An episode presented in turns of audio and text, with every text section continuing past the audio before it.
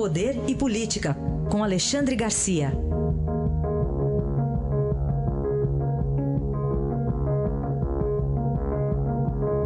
Alexandre, bom dia. Bom dia, Raíssen. Vamos começar falando sobre os filhos de Jair Bolsonaro e do general Milton Mourão? Pois é, vamos sim. Né? Ontem a Comissão de Ética do governo concluiu por unanimidade que nenhuma regra sobre nepotismo foi foi atingida, foi, foi negada pelas promoções do filho do general Mourão, que é o vice-presidente da República. Ele teria sido promovido três vezes, passou de 12 mil para 36 mil num cargo do Banco do Brasil. Né? Concluiu que ele é funcionário de carreira, prestou concurso e que isso é normal, ainda mais eh, considerando que ele não havia sido promovido quando deveria, por uma espécie de perseguição por ser filho de general.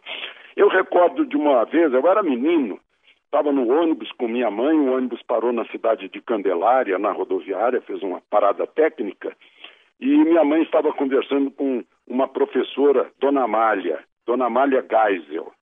E Dona Amália contava, e eu fiquei ouvindo a história, que os, que os irmãos dela estavam sendo perseguidos e não eram promovidos no Exército. General Orlando Geisel virou comandante do Exército, ministro do Exército, e General Ernesto Geisel virou presidente da República depois de vencer Ulisses Guimarães na, na eleição indireta. Mas eh, eu acho que tudo bem, a, a Comissão de Ética decidiu eh, por um um, um, um basta na, na, situação, dizendo que a situação é normal. Agora, eu, eu, diria o seguinte: se eu fosse presidente do Banco do Brasil, eu não faria isso. Faria promoção pouco a pouco, porque é mulher de César. Né? Não basta fazer tudo certinho, tem que demonstrar que, que não está pegando mal. Né? Se eu fosse o funcionário, eu diria: não, agora não, por favor, não faça isso. Não, eu não posso ter todas essas promoções. E se eu fosse o vice-presidente, eu aconselharia o filho: filho, não entra nessa que pega mal. Né? É isso. Agora, quanto a, a Bolsonaro, ele disse que se o filho se o filho tiver cometido erro tem que pagar e que o pai lamenta muito, mas acha que é, para atingir o pai estão perseguindo o filho. Né? É, é uma questão séria. Eu imagino a situação dele, ainda com aquela bolsa de colostomia. Eu ouvi de médicos aqui em Brasília dizer que é melhor adiar a, a, a, a cirurgia para retirada, porque ele não estaria em condições, depois de todo esse esforço, a queda de defesa do organismo, o frio, uma série de atividades na, na Suíça, já partir para uma cirurgia seria meio arriscado. Enfim, são as, as agruras da presidência da República. A gente vê todo mundo que assume a presidência, eu estou aqui em Brasília há mais de 40 anos, sujeito até com cabelo branco fica e logo, logo no primeiro ano. Muito bem. Alexandre, é uma dúvida que paira ainda já desde setembro do ano passado. O inquérito investigando lá o atentado contra Jair Bolsonaro não acabou ainda.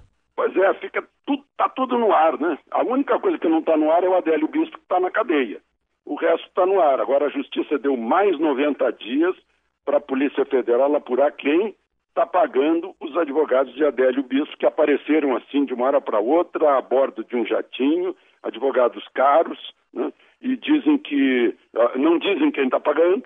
Né? Então isso só estimula o mistério.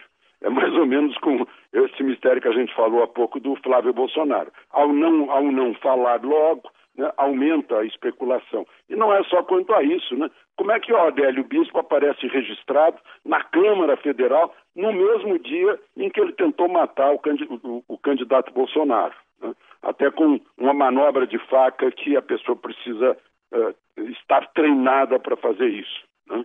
Uh, estava como se tivesse tudo preparado para ele desaparecer de, de Juiz de Fora e ter o álibi de que estava na Câmara Federal naquele mesmo dia.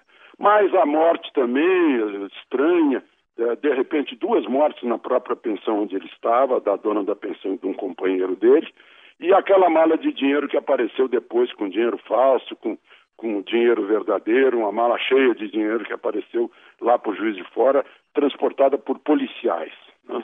Ah, então, é muito mistério que precisa ser resolvido na tentativa de homicídio né, uh, do, do, do, candidato uh, que estava na, na, liderança e que estaria morto se estivesse em Montes Claros, por exemplo. Né?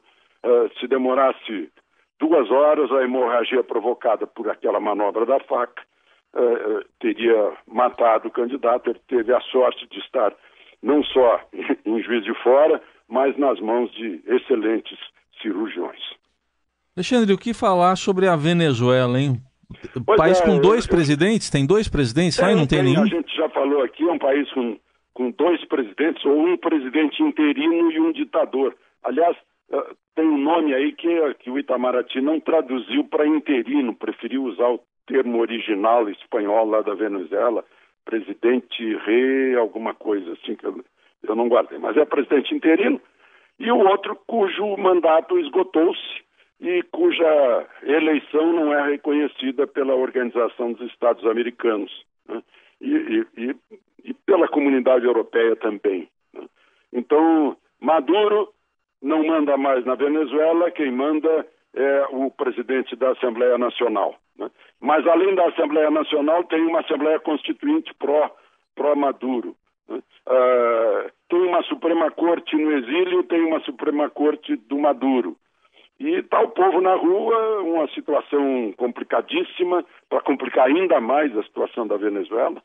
O Maduro expulsa os americanos, expulsa os diplomatas brasileiros, e os diplomatas brasileiros e americanos dizem: não, Maduro não tem mais autoridade, a expulsão dele não vale.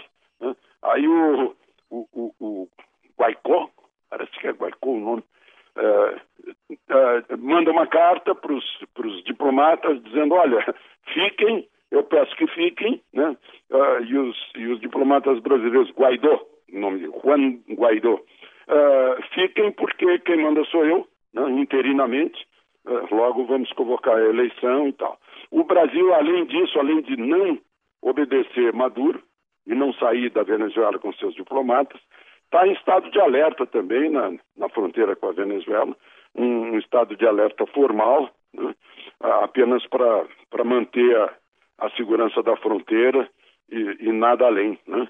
Uh, vai ser uma questão que a, a gente está sentindo, terá que ser resolvida uh, internamente e, e, só quem tem a capacidade de resolver em, num, numa decisão final são as Forças Armadas, né? Quem detém as armas lá na Venezuela também se desarmou o povo para evitar que, que o povo exerça uhum. seu poder. Aí a análise de Alexandre Garcia, que amanhã estará de volta ao Jornal Eldorado. Obrigado e até amanhã, Alexandre. Até amanhã.